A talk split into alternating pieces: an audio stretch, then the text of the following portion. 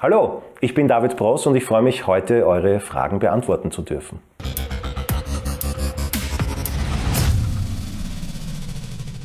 Komm nicht zu nah zu mir, denn du weißt, es gilt im ganzen Land.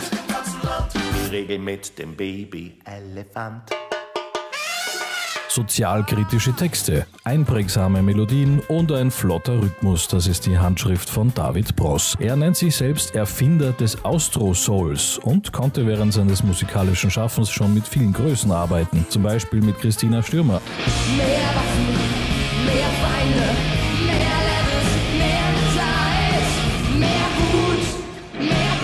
Eric Papilaya, Percival, Nadine Beiler, Günter Mocke, Schniedel oder Toni Vegas, um nur einige zu nennen. Auftritte als Musiker oder mit Band bei der großen Chance, Starmania, der Brieflos-Show und vielen anderen ORF-Sendungen, Live-Auftritte beim Donauinselfest und in der Wiener Stadthalle oder auch beim Woodstock der Blasmusik müssen auch noch erwähnt werden. Und seine Engagements als Support-Act für Xavier Naidoo, Sido und Nazareth sowie auch die Spider-Murphy-Gang. Der Multi-Instrumentalist David Bross ist ein kritischer Geist. Das schlägt sich auch in seinen Texten nieder. Wir lassen uns holen von der Coin, damals alle Toten wollen. Das ist so bezahlt, es ist doch nur Geld, ist doch einfach nur Papier. Er weiß viel über das Musikgeschäft, erzählt einiges aus seiner Karriere und beantwortet eure Fragen, die ihr ans Kollektivmagazin gestellt habt. Das ist eine super Frage. Äh, Ich hätte eine super Antwort drauf. Ich bin nicht zur Musik gekommen, die Musik ist zu mir gekommen. Aber ähm, naja, ich glaube, das hat sich bei mir eigentlich immer schon abgezeichnet, von, seit ich denken kann. Mein, mein erster direkter Bezug zur Musik, an den ich mich erinnern kann, war, dass ich eine Langspielplatte hatte, ein Hörspiel vom Dschungelbuch. Und beim Dschungelbuch, da hat der King Louis mit dem Baloo, dem Bären, gemeinsam äh, gejammt. Und der dritte im Bunde war ich. Also ich habe äh, mitgejammt und das ist wirklich stundenlang gegangen. Und meine Mutter war dann mit mir im Kino, ich weiß das noch im dritten Bezirk im EOS-Kino, das ist, ich weiß gar nicht, ob es das noch gibt. Und äh, ich kannte natürlich die Lieder schon und habe dort laut mitgesungen, worauf dann also ein Kinowärter gekommen ist, die gab es damals noch so, das weiß ich noch, mit so einer Kappe und, und äh, in so einem roten Quandel irgendwie und der hat dann meiner Mutter irgendwie mitgeteilt, dass das halt so nicht geht. Und das weiß ich noch, meine Mutter hat dann gesagt, ja, er hat die Kassette. Also äh, das war irgendwie so ihre Rechtfertigung für mein Benehmen. Aber ich war also komplett musikaddicted, seit ich denken kann, immer schon.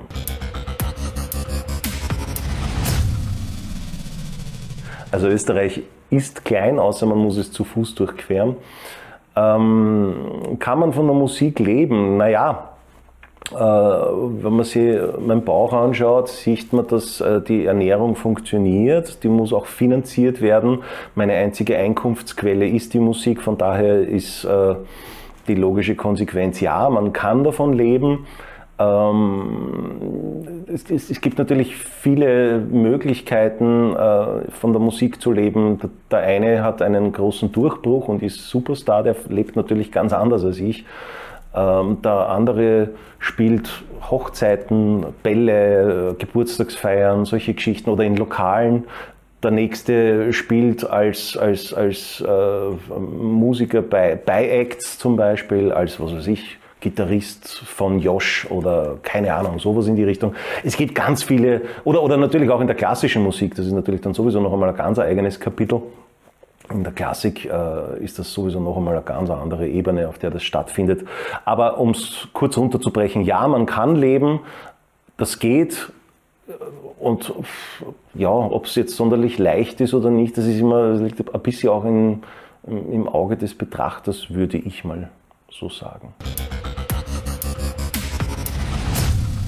Also ich glaube, äh, dass man Karriere als Wort, äh, ist ja fast ein bisschen Synonym auch für das Wort Erfolg und der ist immer individuell zu betrachten. Ich glaube, dass jeder Mensch Erfolg für sich anders definiert. Ähm, und das gilt auch in meinem Beruf so.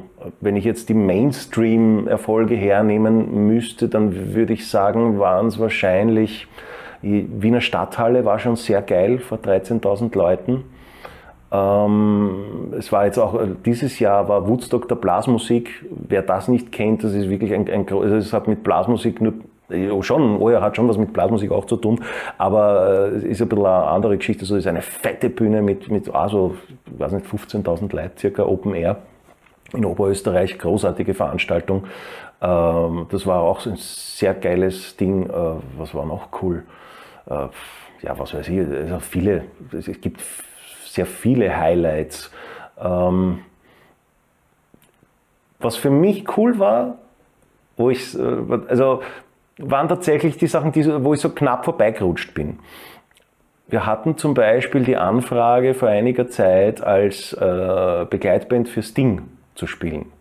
Und das ist dann in der letzten Sekunde abgesagt worden, aber es war tatsächlich so, dass ich fast mit Sting gespielt hätte. Es ist ein österreichisches Phänomen, dass man fast mit irgendwem gespielt hätte. Äh, ich hätte nämlich auch fast mit, äh, mit Chaka Khan gespielt die ist dann auch nicht gekommen. Also das waren sehr ominöse Geschichten. Aber das waren schon so, so Sachen, wo mir dachte, okay, so kurz davor, jetzt hast du es geschafft. Jetzt, jetzt ist der Beginn eines neuen äh, Kapitels irgendwie. Äh, beides nicht eingetroffen. Ich habe nicht mit Sting gespielt und nicht mit Chaka Khan gespielt. Ich habe aber fast mit Sting gespielt und fast mit Chaka Khan gespielt. Und äh, ansonsten, ja, was, was waren noch Highlights? Ähm, ich habe vor, boah, wie lange ist denn das her? Geschätzte, nein, ich kann es gar nicht sagen, 2002 muss das gewesen sein, schätze ich einmal. Also nach der ersten Staffel Starmania, äh, als das erste Album von Christina Stürmer produziert wurde, da durfte ich einen Song schreiben für das Album. Äh, Musik und Text und, und auch noch äh, Gitarre und Bass spielen. Das war recht cool. Das äh, hat nämlich auch gezeigt, dass sehr oft äh, Dinge erst dann einen Wert haben, wenn sie im Mainstream irgendwie bekannt sind, weil ich habe davor schon viele Dinge gemacht, die ich persönlich musikalisch als wesentlich wertvoller irgendwie angesehen habe, aber die hatten alle keinen Wert in der Öffentlichkeit. Äh, kaum hast du dann irgendwie, bist du auf ein Album oben mit vierfach Platin, so wie damals mit Christina Stürmer, dann bist du auf einmal der Superstar auch innerhalb der Szene und auf einmal nimm, wirst du wahrgenommen und ernst genommen, was natürlich kompletter Schwachsinn ist, weil äh, Fakt ist, es gibt so viele tolle Musiker, Sänger, Künstler, Instrumentalisten, was auch immer, äh, die kennt keine Sau, aber die sind großartig.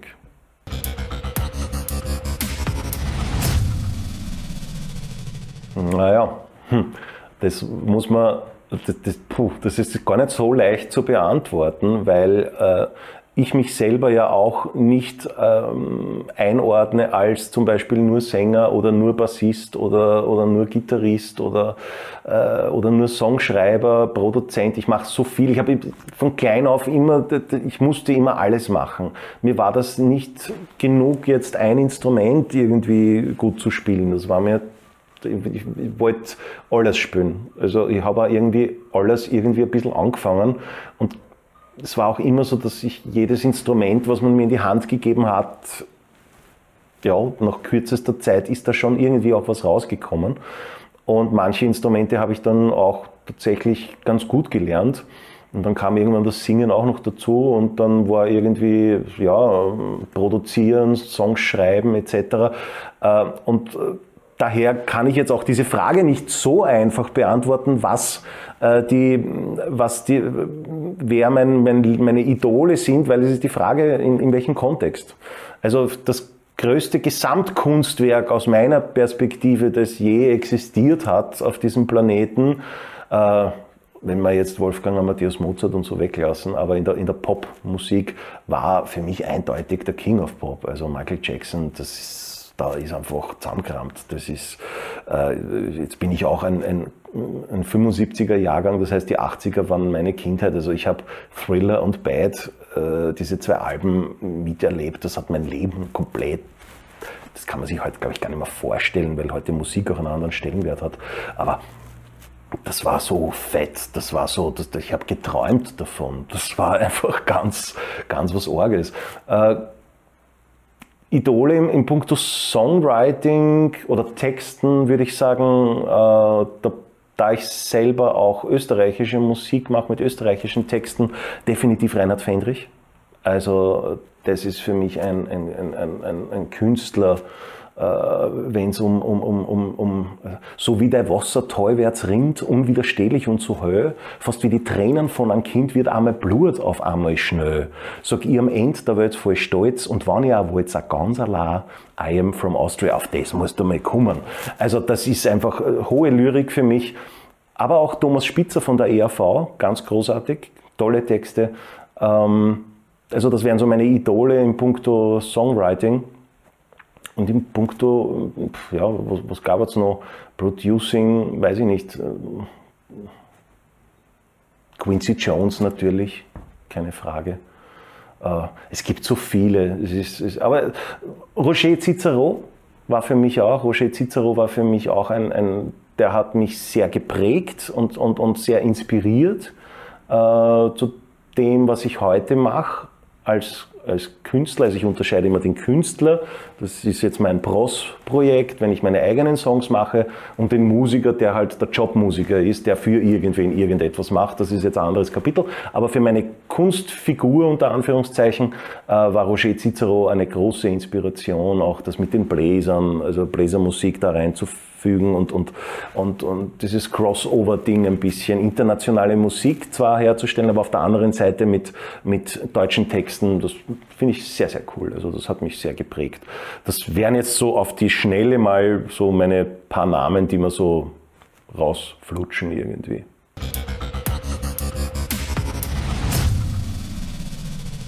Was macht einen guten Song aus? Das ist eine schwierige Frage. Im Endeffekt entscheidet, was ein guter Song ist, der Zuhörer. Das ist die bittere Wahrheit, denn das impliziert auch, dass äh, äh, ich Lied, für die ein guter Song ist. Das tut mir persönlich im Herzen sehr, sehr weh. Das schmerzt mich wirklich ganz, es schmerzt mich wirklich tief. Ich muss das unter Tränen, aber in dem Fall doch zugestehen, das ist dann auch ein guter Song nach dieser mh, grundphilosophischen Aussage. Und trotzdem würde ich persönlich für mich einem guten Song noch ein paar andere Kriterien äh, zuschreiben, die er, finde ich, erfüllen sollte. Es sollte einerseits ein, ein großer Refrain sein, der, der wirklich aufgeht, der aufmacht. Ähm, es sollte doch der Text auch irgendwie eine, eine, eine coole Aussage haben. Ähm, ich mag es auch, wenn wir haben, wir leben in einer Zeit des Four-Chord-Songs. Wer jetzt nicht weiß, was ein Four-Chord-Song ist, ich könnte es jetzt ohne Instrument sehr schwer erklären. Ähm, bitte einfach googeln oder YouTube einen Four-Chord-Song.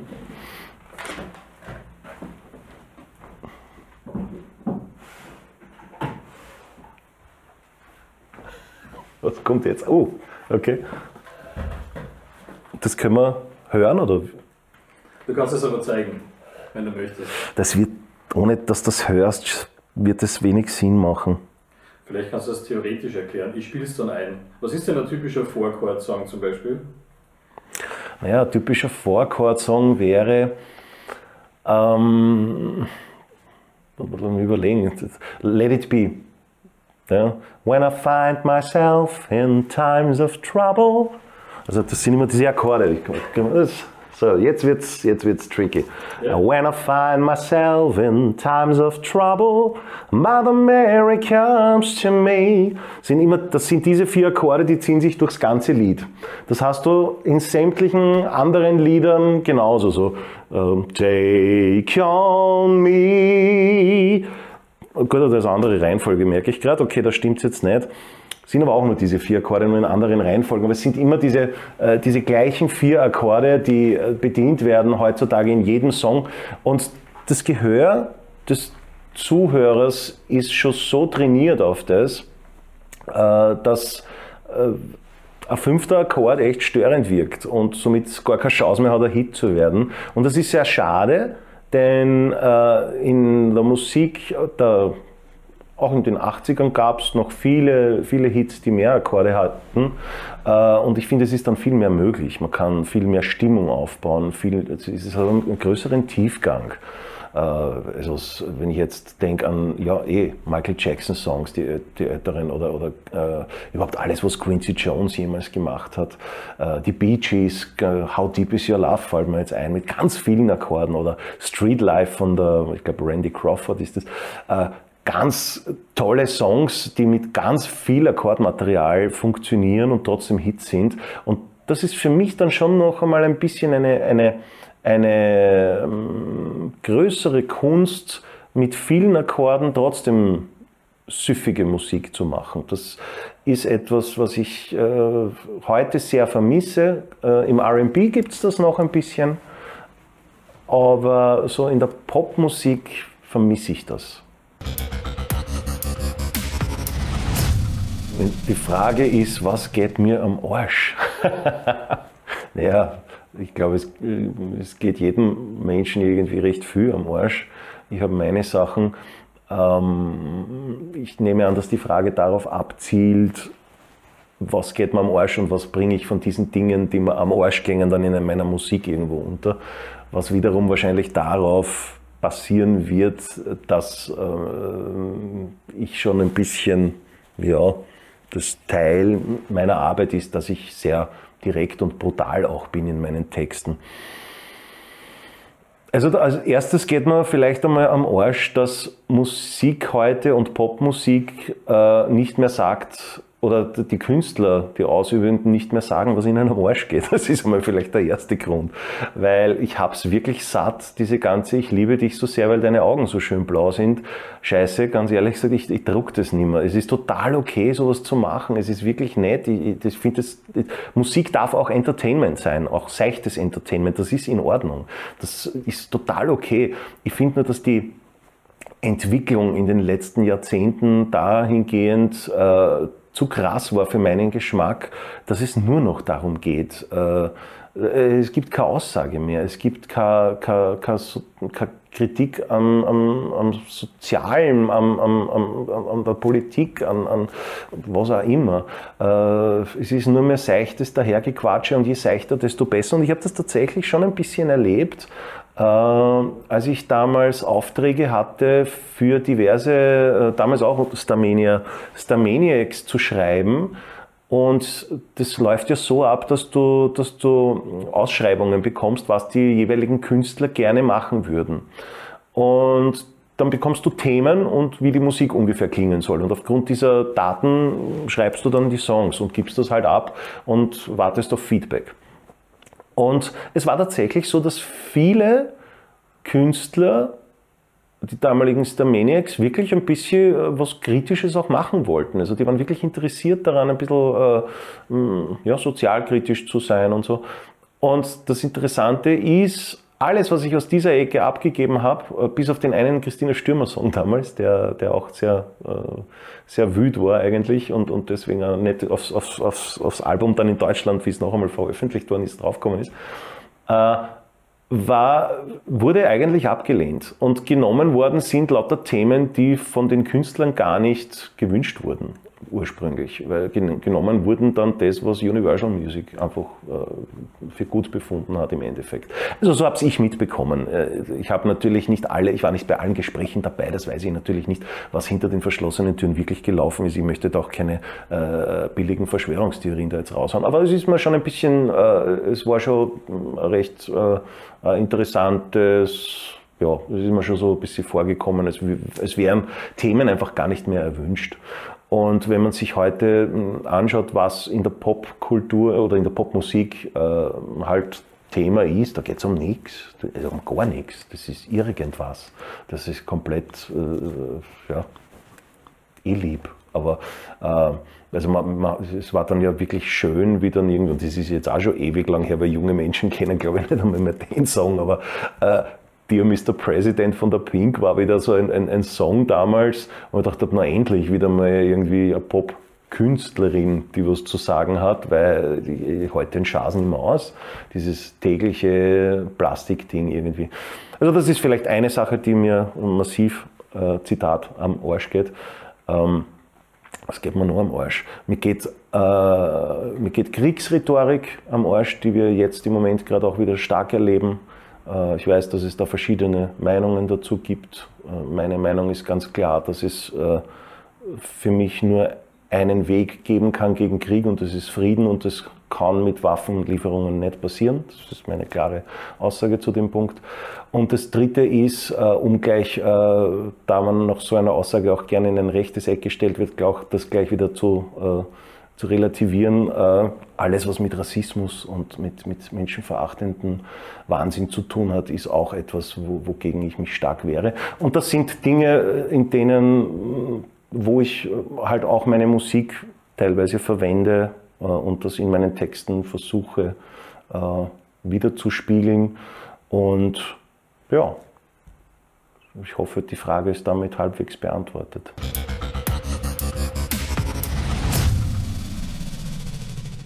Der ist schwierig. Ich glaube, das kann ich so, äh, das muss ich differenzieren.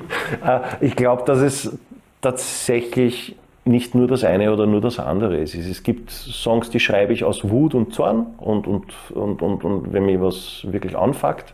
Und dann gibt es Songs, die schreibe ich aus Inspiration, aus, aus, aus einem positiven Mindsetting irgendwie raus. Äh, Ich habe jetzt zum Beispiel letztens einen Song geschrieben über meine Kindheit.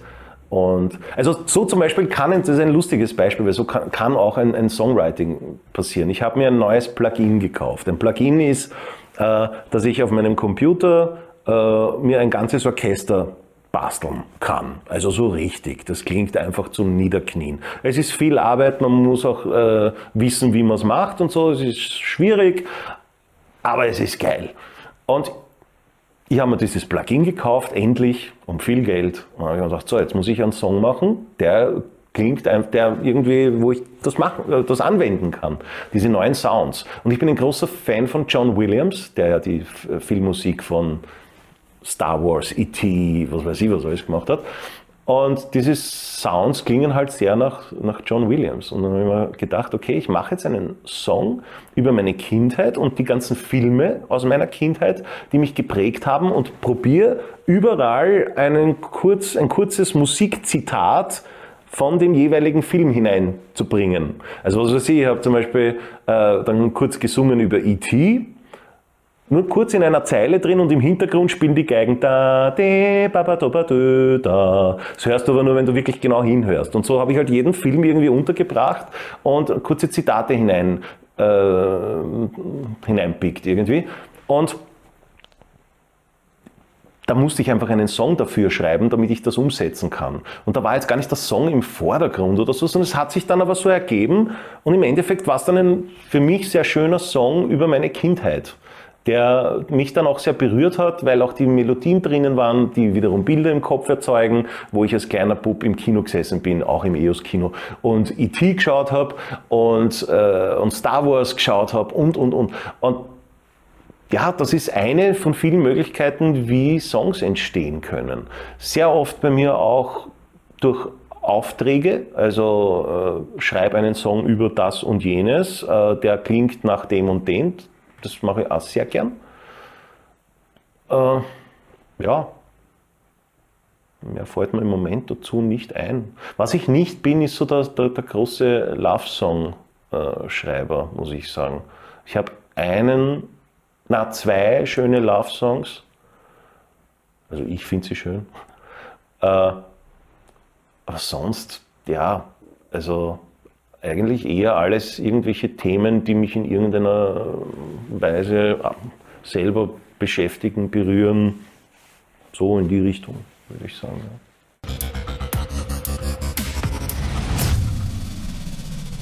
Ist schon die Begrifflichkeit im Musikbusiness schon viel zu groß, als dass man die beantworten könnte, so, weil die Frage eben ist, was ich eh schon vorher angedeutet habe, was genau, äh, welche Funktion im Musikbusiness, um welche Funktion geht es. Ja.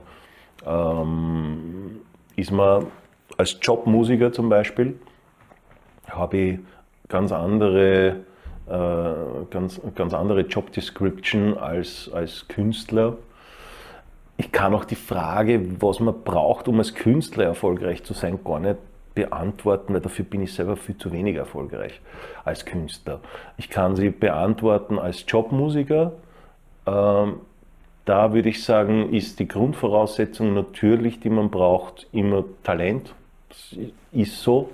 Also ich bin kein Freund äh, dieser New Age-Bewegung, wo man sagt, du kannst alles in deinem Leben machen, wenn du es nur wirklich willst.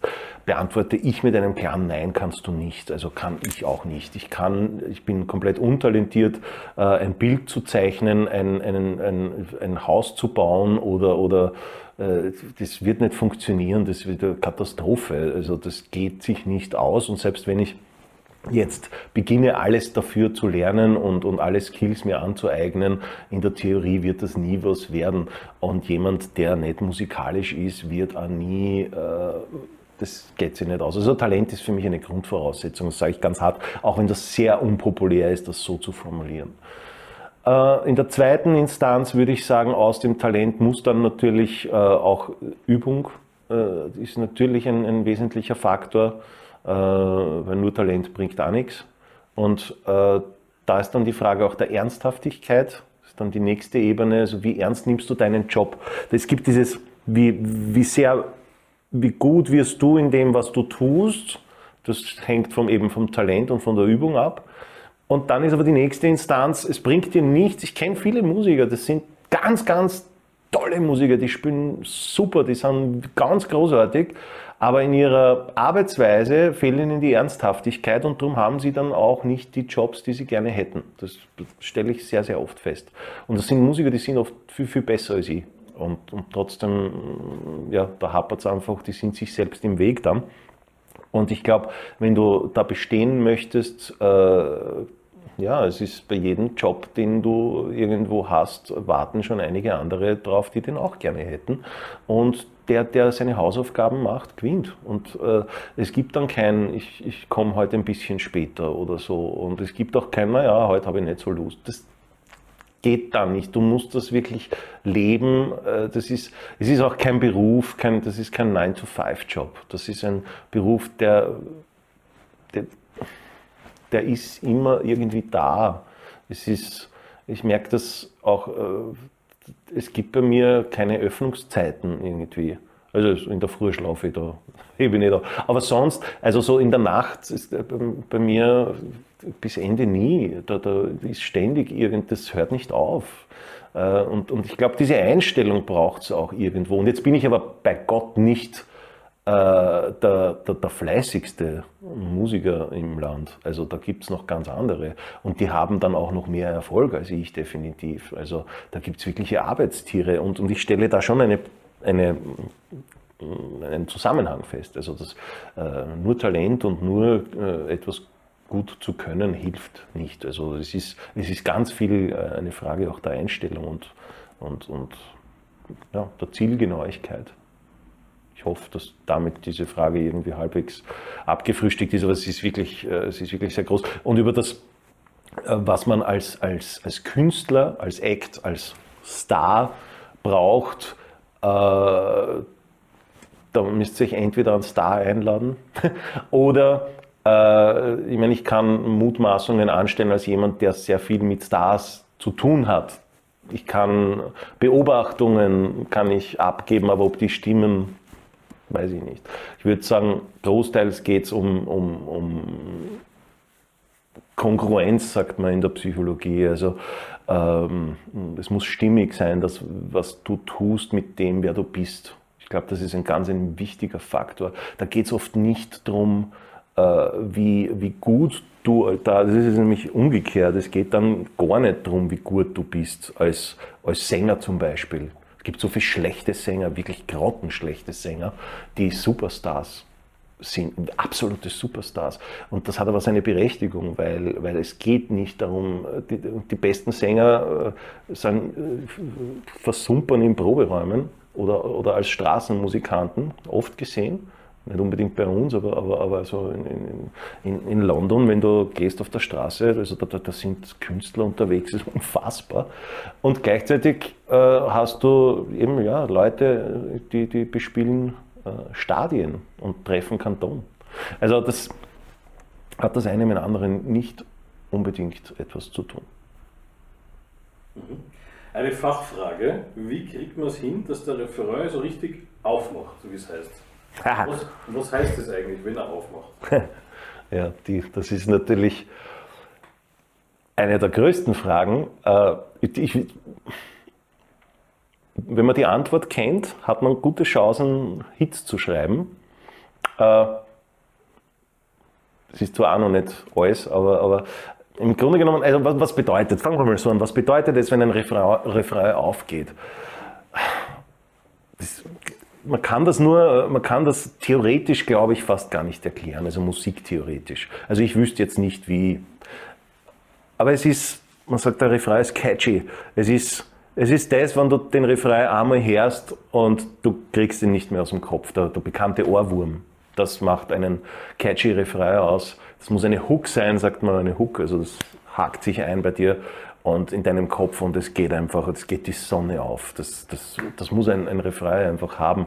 Und wie man das schreibt, da sind wir, glaube ich, würde ich behaupten, das hat schon ein bisschen was mit Erfahrung zu tun, ja, aber ganz viel mit Talent, nämlich einem spezifischen Talent, Refrains zu schreiben. Das muss nicht ein Talent sein, äh, dass, dass jemand, der gute Refrains schreibt, jetzt deswegen der, ein super Musiker ist. Tatsächlich kannte ich mal, kannte ich mal, ich kenne sie immer noch theoretisch, äh, eine Karaoke-Sängerin, die war ja eine Karaoke-Sängerin, eine absolut, also die weiß jetzt nicht, was der Unterschied zwischen einem Dur- und Mollakkord ist. Aber die hat das wirklich ein Talent gehabt, Hooks zu schreiben. Die hat einen Refrain, also nicht hingeschrieben, weil das könnte sie nicht, aber einen, einen, ich habe einen Akkord gespielt und die hat einen, einen Refrain äh, dazu gesungen und, und das, war, das war einfach BAM. Ja. Und dann kenne ich tolle Sänger und Sängerinnen oder Musikerinnen oder, oder, oder Dinge, die, ja, die, die haben dieses Talent nicht so. Ich, das, das ist eine ganz spezielle, spezielle Geschichte. Das ist so, ja, schwer, schwer das zu erklären oder zu analysieren. Vielleicht kann man es analysieren und mir fällt nur nichts ein, gerade im Moment. Auch möglich.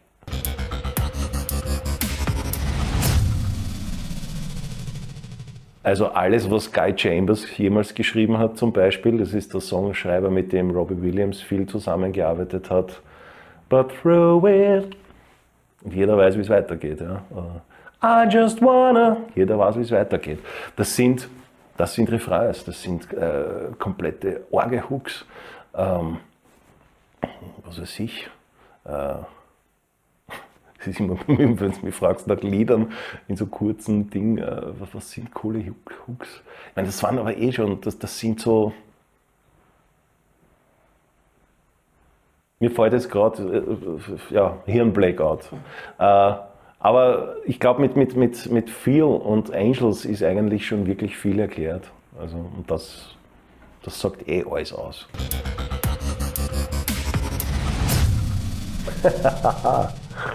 Ja, das ist die große Frage. Also vorab, ich war selber noch nie in einer. Ich habe äh, viel mit Castingshow-Leuten gearbeitet, die also selber bei Castingshows waren. Ich habe äh, auch für Castingshows so Playbacks und so immer wieder gemacht. Ich, ich glaube, es gibt, es gibt Argumente dafür und Argumente dagegen. Äh, vorab würde ich mal fast empfehlen, äh, jemanden einzuladen, wenn man dem näher auf den Grund gehen will, der vielleicht bei so einer Castingshow auch selber mitgemacht hat, weil man als Insider da, glaube ich, noch einmal ganz andere äh, Erfahrungen natürlich gemacht hat. Eine Castingshow, was einem klar sein muss, ist, oder was dir klar sein muss, wenn du das machen möchtest, ist, dass du dich auf eine Welt einlässt, die nicht real ist. Das, das muss dir völlig bewusst sein. Es ist nichts von dem real.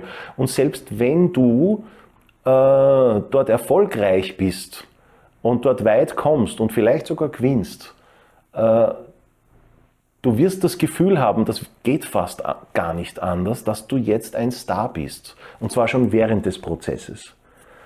Und die Realität ist, du bist kein Star. Ein Star ist ganz was anderes. Du bist Teil eines, einer Fernsehshow und da gibt es einen Fernsehsender und der verdient an dir. Der verdient sich dumm und deppert und du bist derjenige, der da eigentlich währenddessen gar nichts davon hat. außer das Gefühl, dass er ein Star ist. Und deine, das, Einzige, was du hast, und das ist auch nicht nichts, das muss man schon auch einmal so äh, klar sagen, ist, du hast Medienpräsenz, die viel Geld wert ist. Weil äh, im Fernsehen zu sein, das ist, äh, so ein Sendeplatz kostet normalerweise viel Geld. Und wenn du das klug für dich nutzt und weißt, was du da tust, dann kann dich das schon raufhauen. Das, also es gibt genug Beispiele, wo das funktioniert hat. International wie national, aber wenn wir jetzt national einmal kurz bleiben wollen, äh, Conchita Wurst, für mich ein, fällt mir jetzt gerade ein, also wenn ich jetzt über, rein von, von der Erfolg, Erfolgsebene ausgehe, dann sage ich Conchita Wurst, also Tom Neuwirth war für mich so ein Fall. Äh, dann natürlich Christina Stürmer, weil was hätte Christina Stürmer jemals getan ohne, ohne Starmania? Also das muss man schon anerkennen. Ja, dass, dass es, und, und viele, äh, die heute einfach, die jetzt vielleicht nicht on top sind, aber die heute von der Musik leben können, sind auch äh, aus, aus, aus Castingshows entsprungen. Also äh, Erik Papilaya, Needle, äh, was weiß ich, es gibt so viele, die, die äh, Nadine Beiler, äh, es gibt so viele äh, Castingshow, äh, ehemalige Castingshow-Leute, die, die, die gut von dem, oder gut, die heute leben können von dem und die das vielleicht ohne Castingshow nie geschafft hätten. Also es hat seine, seine Für und Wider, aber es ist schon ich habe halt schon auch mitbekommen von den Kandidaten, das kann sich schon ziemlich kaputt machen auch. Also da sind schon viele dann in Therapie einfach gewesen, um das alles verarbeiten zu können, weil den Druck darf man nicht unterschätzen. Das ist nicht nichts. Also es ist, glaube ich, eine Frage, wie alt bist du, wie gesettelt bist du, weißt du, was du, was, weißt du genau, wo du hin möchtest oder möchtest du einfach Star sein und deswegen gehst jetzt einmal schnell, weil du keine bessere Idee hast, zu einer Castingshow würde ich mal gut überlegen.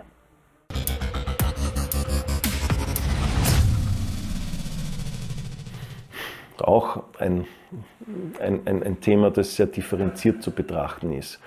Äh, eine musikalische Ausbildung macht durchaus Sinn, glaube ich. Ja, würde ich schon sagen. Wir leben, wir leben in einer Zeit von YouTube, von, äh, von Internet. Du kannst heute wenn du es möchtest, ganz viel äh, lernen und, und, und, und ohne dass du jemals äh, eine, eine einschlägige Schule im Sinne von, von Ausbildung jetzt zu einem gewissen Thema von ihnen gesehen hast. Das, es gibt genug äh, Profimusiker zum Beispiel, die ich kenne, die keine, keine Ausbildung in dem Sinn haben. Also Thomas Eder fällt mir zum Beispiel ein, ist der Gitarrist, äh, hat gespielt beim, beim äh, Gabalier, hat gespielt, äh, ist, ist der Gitarrist von, von Disea, ist ein ausgezeichneter Gitarrist, wirklich ein super Gitarrist. Der hat meines Wissens nie irgendwie ein Konservatorium von ihnen gesehen, spielt aber auf höchstem Niveau.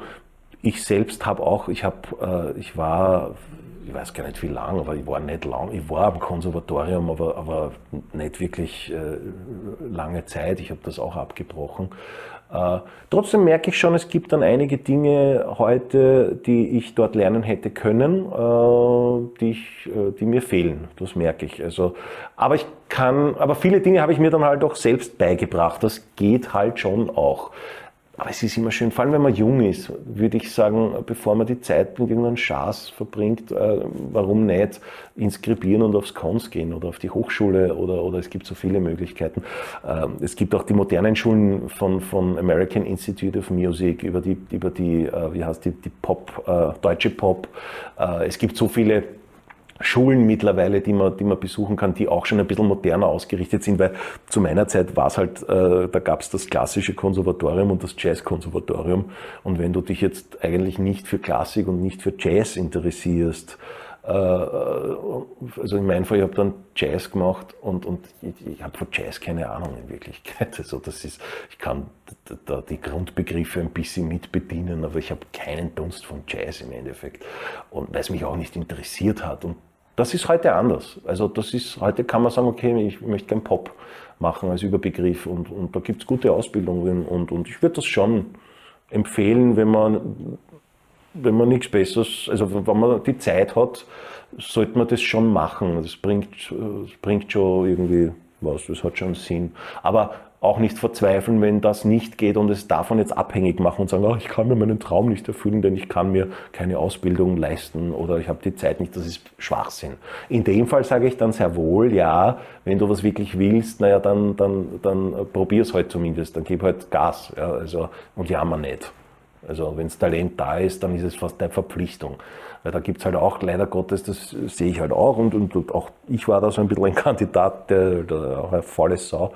Aber ich merke halt dann schon sehr viel, äh, ich sehe das bei sehr vielen jungen Musikern, die sich dann mit dem schnellen Erfolg auch zufrieden geben und, und äh, die spielen halt dann äh, ihre Lokale und hätten meiner Ansicht nach viel mehr Talent. Also die könnten wirklich ganz anders irgendwie am Start stehen und, und es ist ihnen aber genug. Das finde ich auch dann sehr schade, weil da, ja, es tut mir immer weh, sowas zu sehen. Aber gut, das haben sich damals alte Leute auch über mich gedacht. Ja. Muss man jetzt auch wieder ein bisschen unterscheiden. Der eigene Sound ist ein weitläufiger Begriff. Also du kannst deinen eigenen, also fangen wir mal an mit der Künstlerseite. Also wenn du ein Künstler bist, ein, ein, ein Act oder eine Band, was für mich jetzt mehr oder weniger dasselbe ist, äh, dann ist es ganz wichtig, den eigenen Sound zu haben. Das ist ganz klar, äh, weil du musst dich von, von anderen Künstlern abheben. Wobei abheben ein sehr, ein sehr hierarchisches Wort ist, was in dem Fall gar nicht äh, notwendig ist, weil es hat nichts damit zu tun, dass wenn du dich abhebst, dass du dann auf jemand anderen runtersiehst, sondern es äh, eher abheben im Sinne von woanders sei. Also das ist eigentlich, glaube ich, der Punkt dass du nicht das Gleiche tust wie jeder andere. Äh, das ist, glaube ich, ein wesentlicher Faktor.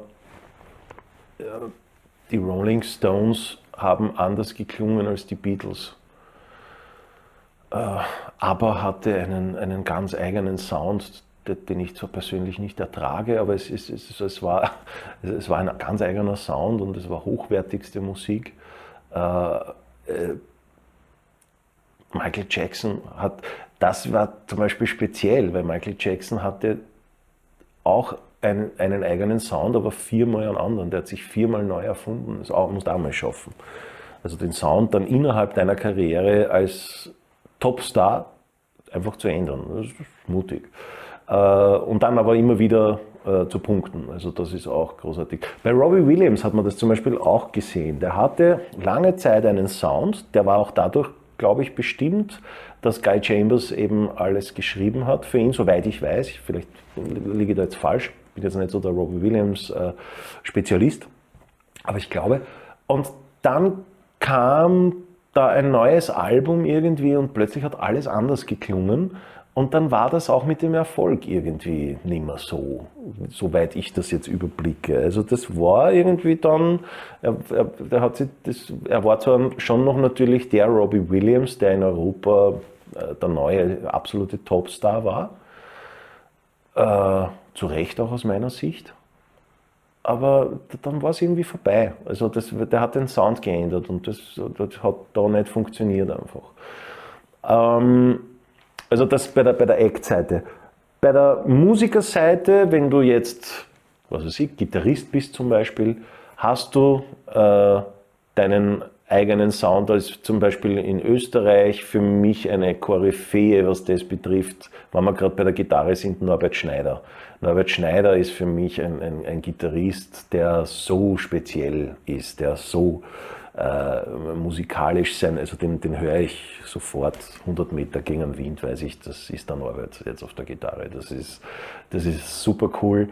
Äh, und das, den entwickelt man nicht, auch wenn man das so sagt. Aber ich glaube, also, na, den entwickelst du nicht. Du setzt dich nicht hin und sagst so, heute ist der 15. heute entwickle ich schnell einmal meinen Sound. Also, sondern das, das passiert halt einfach. Also Sound entwickelt sich von selbst mit der Zeit. Du hast eine ganz spezielle Art, äh, anzuschlagen, äh, wurscht auf welchem Instrument, äh, zu greifen, zu tun. Äh, dein Timing ist ein ganz ein spezielles, das, sich, das deins ist einfach. Und je mehr Persönlichkeit du selbst hast und in das einbringst, was du tust, allerdings innerhalb dieser Grenze, die schon vorgegeben ist zwischen richtig und falsch. Also, wie soll ich sagen, wir haben uns geeinigt in der Musik, dass der, der Ton A bei 440 Hertz liegt. Das ist nicht, da kann man jetzt nicht sagen,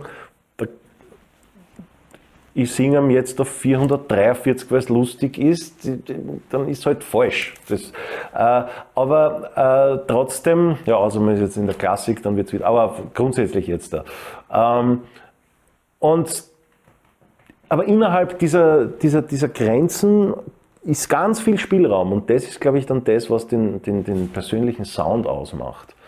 Und das ist halt, ja, der ist als Künstler und als Act einmal auf jeden Fall gefragt. Der, entscheidet, glaube ich, über, über Erfolg und Misserfolg, würde ich fast mal so andenken. Und als Musiker, als Jobmusiker kann er nützlich wie auch schädlich sein.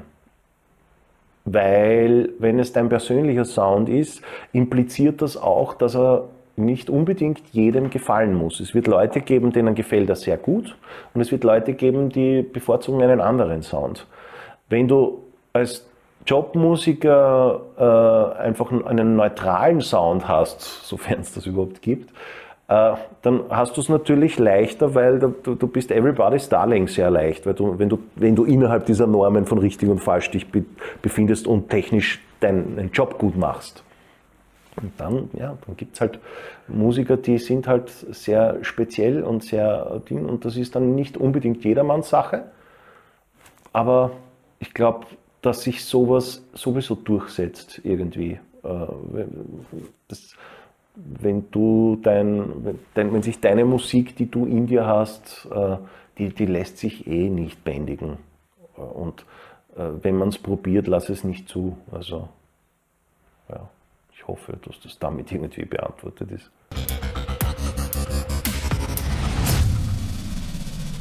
Die, also aus der technischen äh, Perspektive betrachtet einmal keinesfalls, das ist völlig klar, weil man natürlich vor 30 Jahren äh, nicht die Möglichkeiten hatte, die man heute hat. Du kannst heute in einem Wohnzimmer Top-Produktionen machen, du brauchst theoretisch nicht einmal mehr in ein Studio gehen.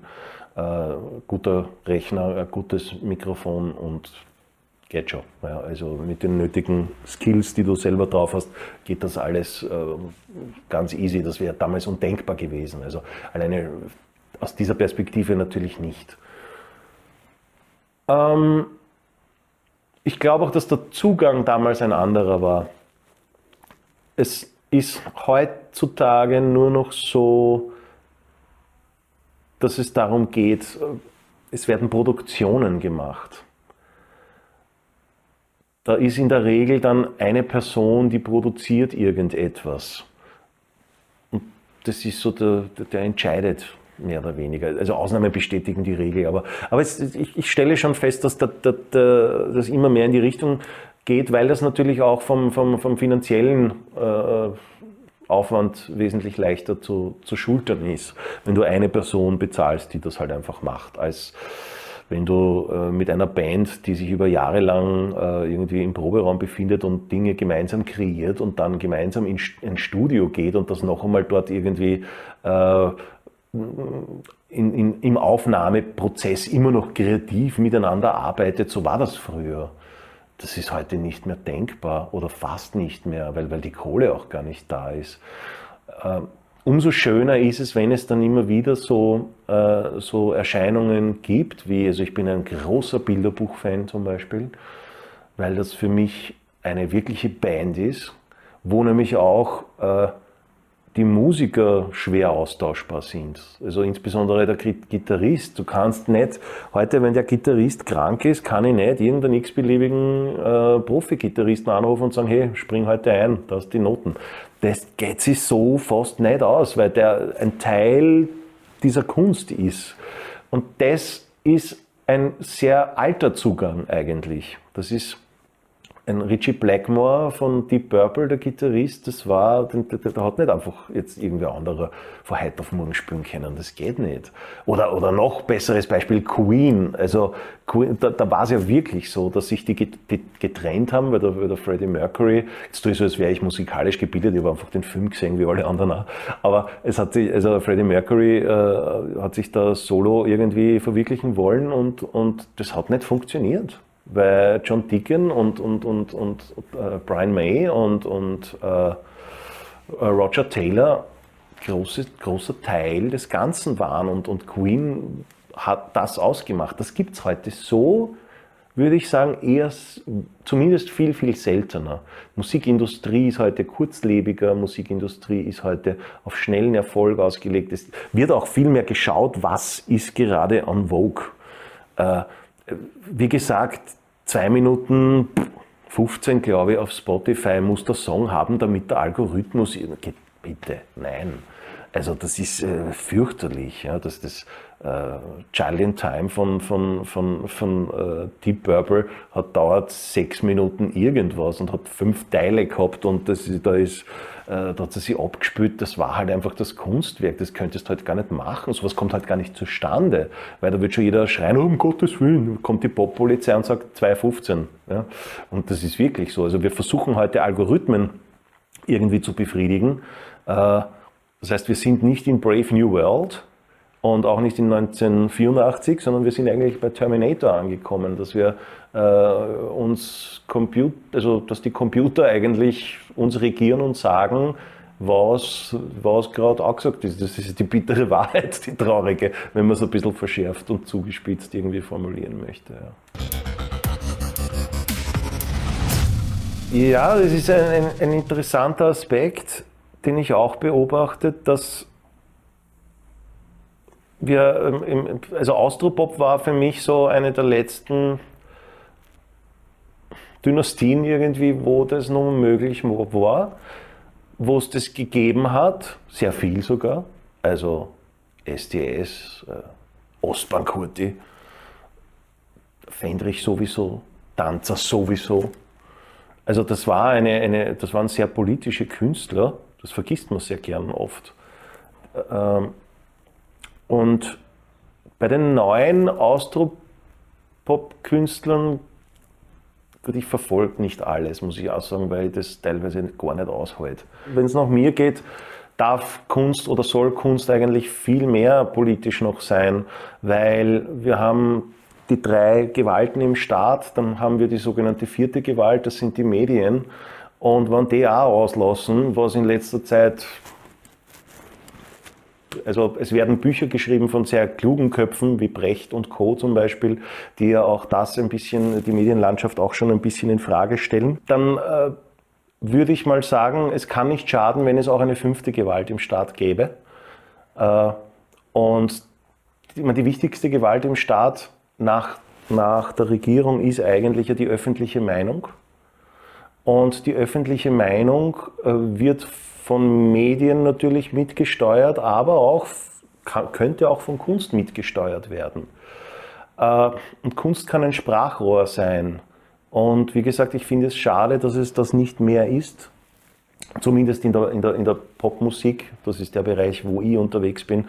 Äh, in anderen Kunstformen, da bin ich nicht so, so firm, da kenne ich mich nicht so aus, das weiß ich nicht, vielleicht tue ich da der Kunst allgemein eh Unrecht. Äh, Ich kann es jetzt nur über die Popmusik sagen und da ist es halt nahezu nicht existent und, und wird auch äh, nicht gefördert in keinster Weise, mein, meines Empfindens nach. Ja. Äh, ja, also ich hoffe, dass es für die Sandra, glaube ich, äh, die, die, die also Antwort gekoppelt mit dem, was ich vorher schon drüber gesagt habe, äh, befriedigend ist als Antwort. Ja, also ich fand das, es war schön, als es so Konstantin Wecker und Reinhard Fendrich macht das immer noch ein bisschen. Also Reinhard Fendrich zum Beispiel hat jetzt da tatsächlich mit seinem letzten, ich glaube es war das letzte Album Schwarz oder Weiß, das, war, da, da war wieder ein bisschen was dabei, wo ich mir gedacht habe, ja cool, schön, äh, habe mich sehr gefreut drüber. Aber ja, könnte mehr sein. auf die Frage, ob sich Kunst heute noch zur Politik äußern darf, weil sie ja durchaus so formuliert war, die Frage. Wenn man dieses darf bezieht auf, auf ja, äh, ist es verboten, dann ist definitiv die Antwort zu geben, nein, es ist natürlich nicht verboten. Also wir leben in einem freien Land. Äh, Das steht aus äh, demokratische, also nein, natürlich ist es nicht verboten. Ähm, Gott sei Dank. Trotzdem, was vielleicht äh, schon ein bisschen der Fall ist, ist, da man aus der Gewohnheit heraus bemerkt, dass, äh, dass es wenig gibt, wo das vorgemacht wird, könnte man daraus schließen, dass es nicht erwünscht ist und auch nicht erfolgversprechend und deswegen fängt man als Künstler gar nicht an. Das ist eine Mutmaßung, die stimmen kann, aber nicht muss. Also das ist nur jetzt mm, so ja, ein, ein Denkimpuls, der kompletter Schwachsinn sein kann. Ich weiß es nicht. Aber kann man durchaus so andenken und das Gedankenexperiment in, in den Raum schmeißen. Wäre eine Option.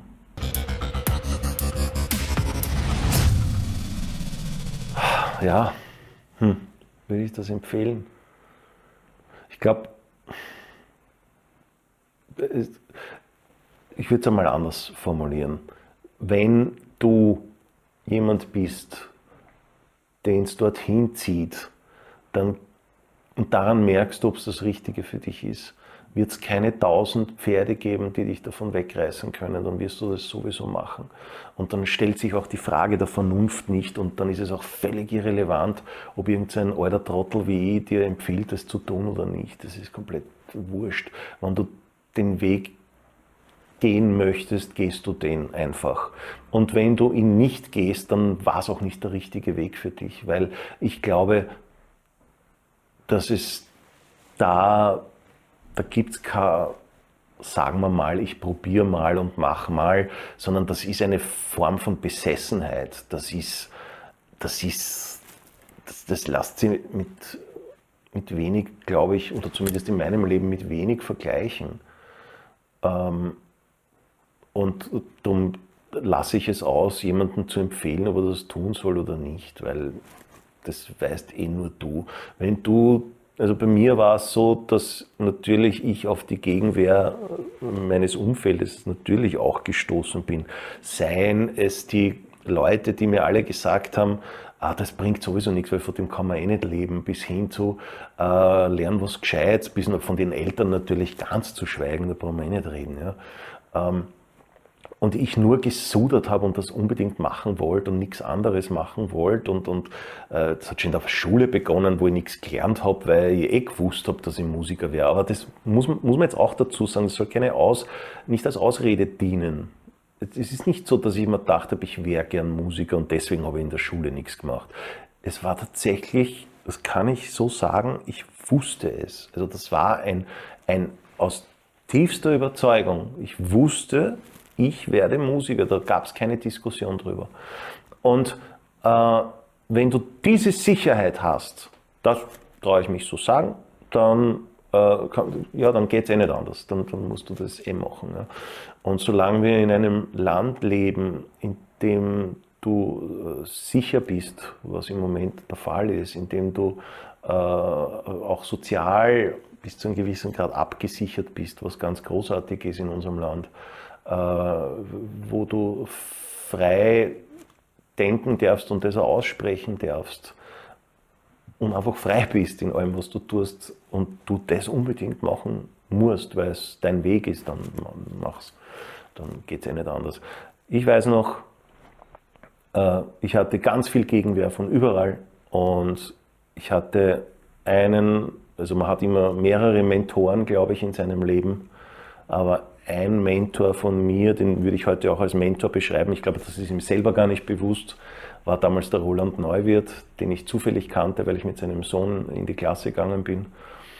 Und der Roland hat, nachdem ich eine Woche lang äh, ihn segiert habe die ganze Zeit und gejammert habe, ich mag meine Lehre nicht mehr machen. Ich habe damals eine Lehre zum Fotokaufmann gemacht und mich nervt das und ich will das nicht, weil ich wäre sowieso Musiker und hin und her. Und nachdem sie der das eine Woche lang angehört hat und mich zum Bahnhof gebracht hat, dass ich wieder nach Wien fahre, weil das war im Waldviertel, hat er dann gesagt, bitte Bur, hör auf zum Sudern, dann wär halt Musiker, aber dann mach's gescheit. Und mit diesen Worten verabschiede ich mich. Und sag, macht's, was ihr glaubt. Und äh, ja, geht's nach eurem Innersten in dem Fall, würde ich mal sagen.